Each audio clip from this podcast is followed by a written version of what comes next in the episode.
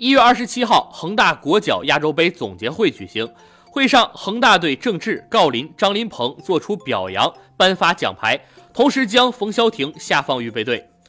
总结会上，恒大集团董事局副主席、总裁夏海军向郑智、郜林和张琳芃等三位国脚颁发了恒大国脚国家队比赛拼搏奖奖牌，并传达因公出差的恒大老板许家印的赞扬和慰问。恒大集团副总裁林曼俊、恒大俱乐部总经理高寒以及三十三名俱乐部球员参加比赛，并一起重温了恒大国脚八项规定。获奖球员郑智表示，作为恒大国脚，在代表国家出战的每一场比赛中都倾尽全力，祖国荣誉高于一切，无论何时国家队需要，都将义不容辞。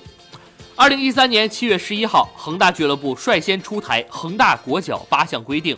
强烈要求。队内球员在任何时候、任何情况下都必须将国家队的训练及比赛放在第一位，以强烈的使命感、责任感、国家荣誉感，努力认真刻苦训练，奋力拼杀，为国争光。